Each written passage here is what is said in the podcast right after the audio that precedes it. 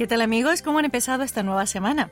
En lo que a Corea respecta, les cuento que hoy fue el último día del puente con motivo del Día del Hangul, el cual celebramos ayer domingo 9 de octubre. Haciendo un poco de historia, el Hangul, nombre de la escritura coreana, fue creado en 1443 y promulgado en 1446 por el gran rey Sejong, cuarto monarca de la dinastía Joseon, al ver que muchos de sus súbditos no podían expresar sus sentimientos por escrito, ya que en aquellos tiempos se usaban los caracteres chinos. Gracias a esta brillante iniciativa del gran rey Sejong, el pueblo coreano cuenta actualmente con uno de los sistemas de escritura más científicos y admirables del mundo, razón por la cual, en 1977, la UNESCO lo incluyó en su registro de memoria del mundo. Una de sus mayores ventajas es la gran facilidad con la que se puede aprender este alfabeto. Y gracias a esta simplicidad, el analfabetismo prácticamente desapareció de Corea. Ahora sí, damos inicio a los contenidos que les tengo preparados para hoy en Corea Diario. Yo soy Clara Kim y la que escuchan es la primera canción que compartiremos juntos, G-Idol, Tomboy.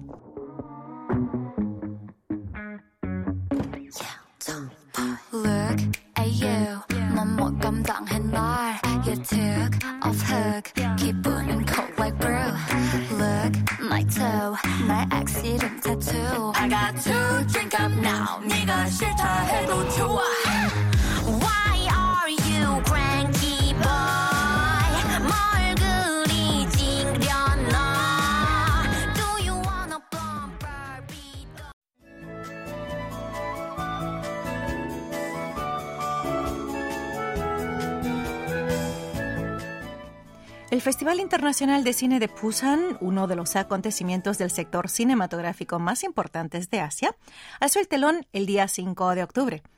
La ceremonia de apertura comenzó con la clásica bienvenida sobre la alfombra roja en el Teatro al Aire Libre del Centro de Cine de Busan. Y la película inaugural fue Scent of the Wind del director iraní Hadi Mohageh. Pero antes de la ceremonia de apertura tuvo lugar el evento de creación de un bosque de películas en el Parque Apeknaru, evento copatrocinado por la ciudad de Busan, el comité organizador del Festival Internacional de Cine de Busan y Busan Green Trust. Los cineastas llevan tres años plantando árboles para promover la neutralidad de carbono en medio de la crisis climática. Y también plantaron un árbol en honor a la difunta actriz Kang Soo-yeon, que dejó este mundo en mayo de este año a causa de una hemorragia cerebral. Volviendo al festival, su vigésima séptima edición se celebra en forma presencial por primera vez en tres años, pues recordemos que durante la pandemia se redujo en gran medida para velar por la seguridad de los participantes. Por consiguiente, en esta ocasión se ha restaurado el número de participantes, estrellas invitadas y proyecciones al nivel previo a la pandemia, y se reanudarán diversos programas y eventos paralelos. El festival, patrocinado por la ciudad de Busan, se lleva a cabo durante 10 días, desde el 5 al 14 del corriente, en la zona del Centrum City Cinema Center, ubicado en el distrito. Durante 10 días proyectarán un total de 353 películas de 71 países, incluidas 242 cintas invitadas oficialmente y 111 películas de Community Beef. Sobra decir que durante la celebración del Festival Internacional de Cine de Busan, toda la ciudad portuaria se convierte en un inmenso cine abierto para todos los cinéfilos del mundo. Para la presente edición han llegado a Busan unos 2.000 invitados extranjeros incluido el actor de Hong Kong, Liang Chao Wei, ganador al premio al artista de cine asiático del año. También está presente John Landon, productor de Avatar Waterpath, y Hirakatsu Koreeda, director de The Broker. En cuanto a las estrellas surcoreanas, Kang Dong-won, Young-e, Han Ji-min y Ha Jong-woo figuran en esta larga lista de 4.000 actores y actrices. Al ser varios eventos como conferencias especiales, debates abiertos y saludos en escenarios al aire libre, estos se llevan a cabo en forma presencial y a una escala similar a la de antes del coronavirus. Se espera que la audiencia este año llegue a 170.000 personas, según estimaciones de la ciudad de Busan. En 2019, antes de la COVID-19, el número de espectadores rondaba los 180.000.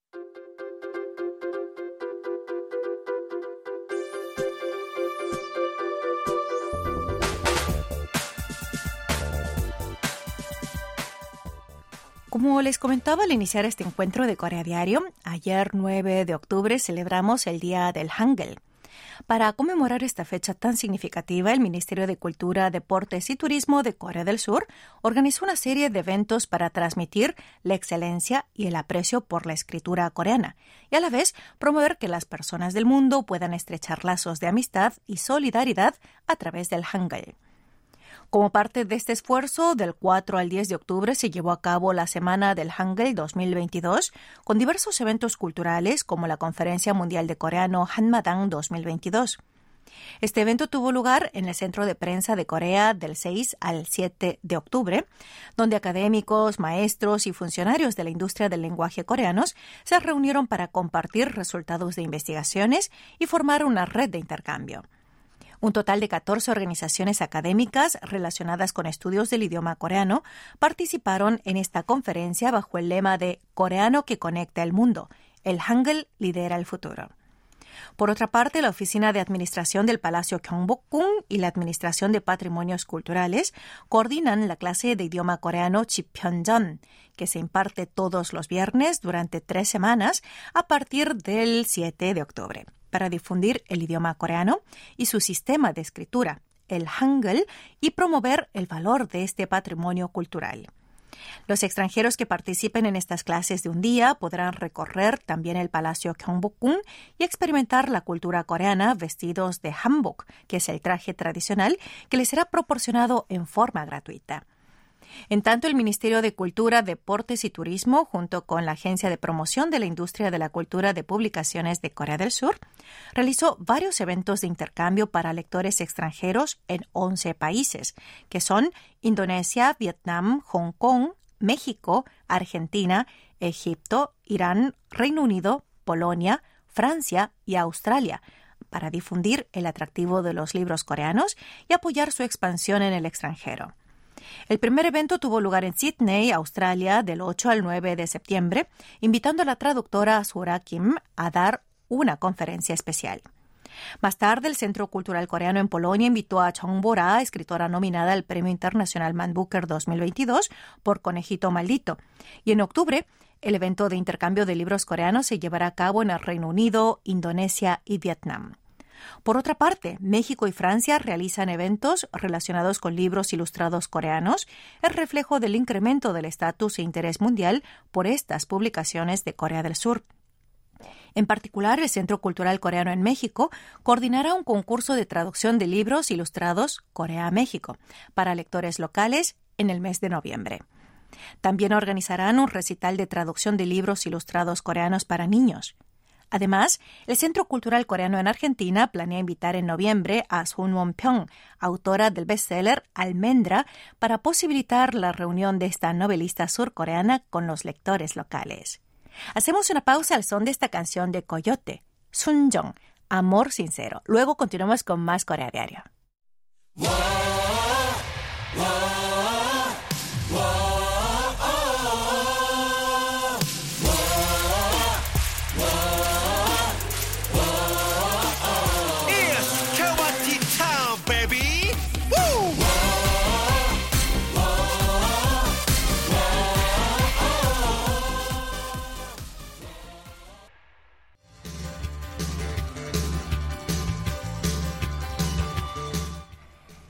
pasa en Asia? Hola amigos, Sonia Cho les invita a conocer qué pasa en Asia y hoy con una noticia muy especial.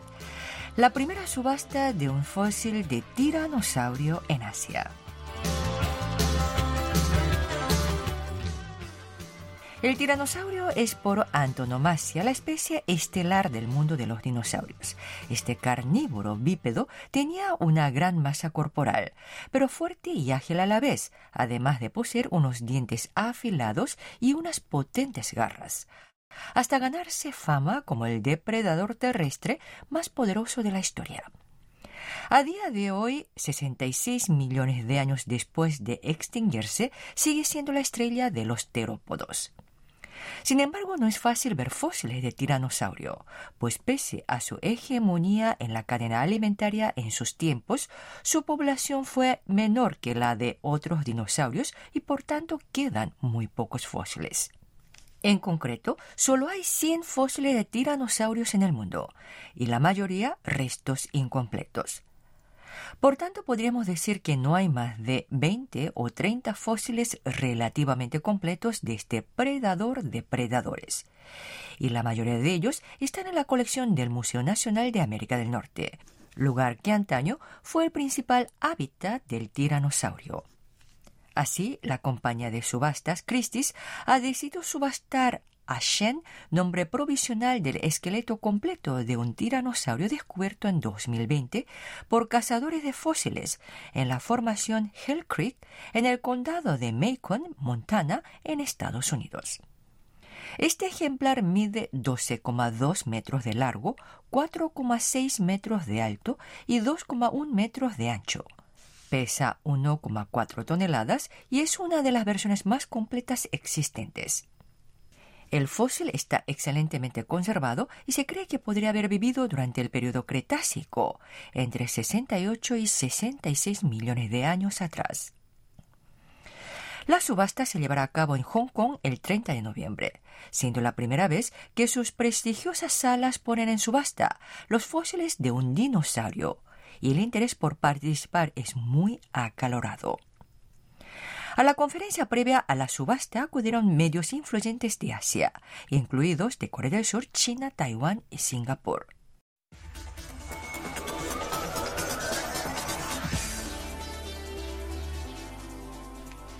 ¿Y cuánto costará este tiranosaurio?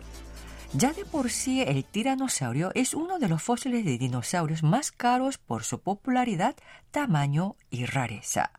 Por ende, el precio de Shen será astronómico y se estima que superará una cifra de entre 15 y 25 millones de dólares.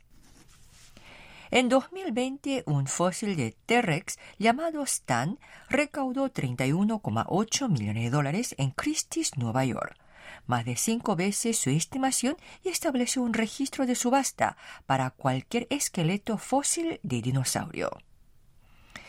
¿Y a dónde irá a parar este dinosaurio? Se prevé que los museos y las fundaciones educativas de China y de otros países asiáticos participarán principalmente en esta subasta, descartando, aunque no del todo, la participación de coleccionistas privados. Al respecto, las opiniones divergen sobre la primera subasta de restos de dinosaurio en Asia. Algunos critican que no deben comprarse o venderse fósiles de dinosaurios al ser datos valiosos para la investigación de la historia natural y por tanto deberían dejarlos bajo custodia pública. El nuevo propietario tendrá todos los derechos y todos los activos relacionados con él, incluida la oportunidad única de otorgar un apodo al dinosaurio. En tanto, antes de que pase a manos de su nuevo propietario, Shen podrá verse en una exposición pública que se llevará a cabo en el Teatro Victoria de Singapur del 28 al 30 de octubre y en el Centro de Convenciones de Hong Kong del 25 al 30 de noviembre. Pues bien amigos, acaban de escuchar qué pasa en Asia, hoy con una entrega especial sobre la primera subasta de un fósil de tiranosaurio en Asia. Esperando que haya sido de su interés, Sonia Cho se despide hasta nuestro próximo encuentro. Sigan con Corea Diario.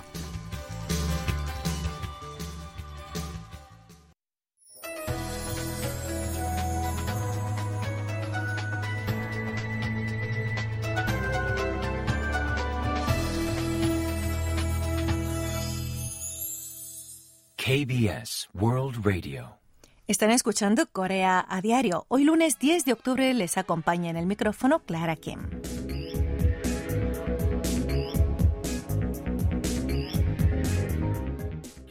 Una encuesta reciente revela que la identidad nacional y el patriotismo de los coreanos se están debilitando y el porcentaje de coreanos que dijeron no estar orgullosos de su identidad nacional se ha duplicado con creces en siete años. Por otra parte, más del 32% de los encuestados dijo que no estaría dispuesto a participar en una guerra. Este porcentaje ubica a Corea del Sur en el puesto 14 del total de 59 países encuestados. Y aunque es una posición relativamente satisfactoria, indica que la voluntad de luchar por el país no es tan fuerte como se desearía. En consecuencia, hay voces que insisten en la necesidad de promover la conciencia patriótica y la defensa nacional. Según los resultados de la séptima encuesta mundial de valores del periodo 2017-2021, la conciencia de los coreanos a la hora de luchar por la patria y su orgullo nacional no fue mayor que la de otros países. Entre los surcoreanos, la tasa de respuestas que afirmaron estar orgullosos de ser ciudadanos de Corea fue del 81,4%. Con este índice, Corea del Sur ocupa el puesto 47 de 59 países encuestados y el puesto 8 de entre los 12 países de la OCTE que participaron en este sondeo. El promedio general de los 59 países fue del 87,0%. A esta pregunta relacionada con la identidad nacional, Colombia mostró la tasa más alta de los países de la OCTE con un 92%, seguido de México con un 91,2% y de Nueva Zelanda con un 89,8%. Incluso los índices de orgullo nacional en Grecia, Turquía, Canadá y Australia fueron más altos que los de Corea. En particular, el 18,6% de los encuestados dijo no sentirse orgulloso de ser ciudadano surcoreano, dato que resulta impactante al ser más del doble en comparación con el 9% de la encuesta anterior, correspondiente al periodo 2010-2014. En tanto, aquellos que afirmaron que no participarán en una guerra registraron un 32,6%, quedando en el puesto 14 de un total de 59 países y en el sexto de entre las 12 economías de la OCTE. Aquellos ciudadanos que mostraron mayor voluntad de pelear por su patria de entre los países de la OCTE fueron los ciudadanos de Grecia, Turquía, Colombia, México y Nueva Zelanda. La encuesta mundial de valores explora las opiniones de la gente, los cambios de valores en el tiempo y su impacto social y político. Desde 1981, una red mundial de científicos sociales y politólogos lleva a cabo esta investigación, haciendo encuestas nacionales representativas en casi 100 países. Esta encuesta mundial de valores es la única fuente de datos empíricos sobre actitudes y valores humanos que abarca la mayoría de la población mundial, o sea, casi el 90%.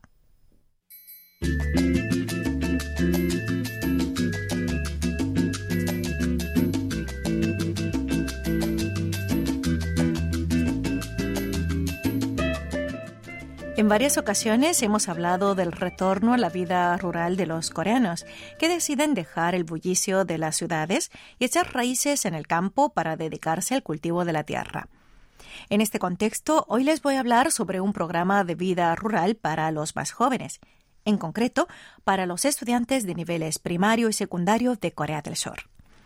Una de las regiones que impulsan activamente este programa escolar en el campo es la provincia de Chollapukto, que a partir del día 4 de octubre dio comienzo a este curso escolar en las localidades de Wanju, Chinan, Imsil y Sunchang.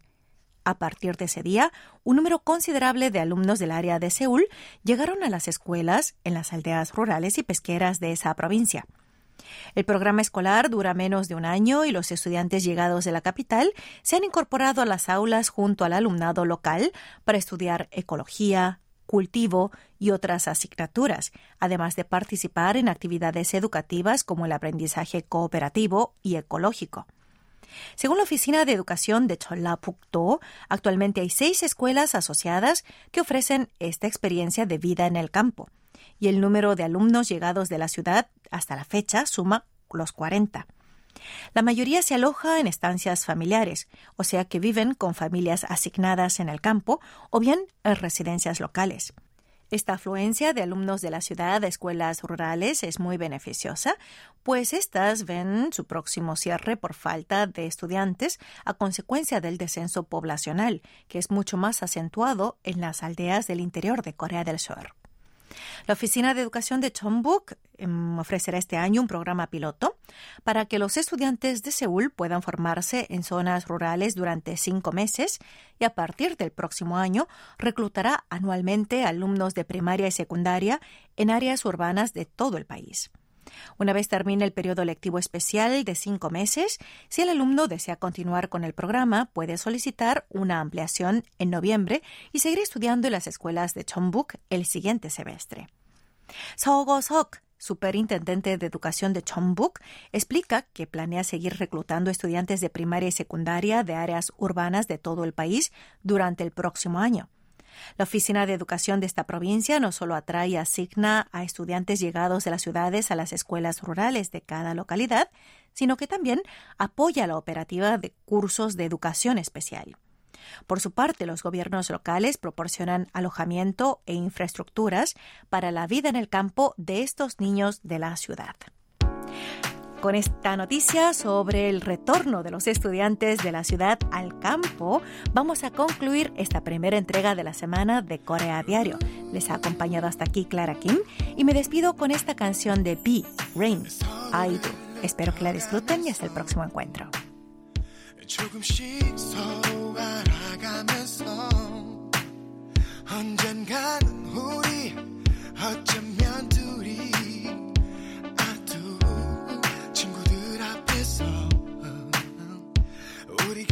친구 사이를 넘어서 둘이 영원히 함께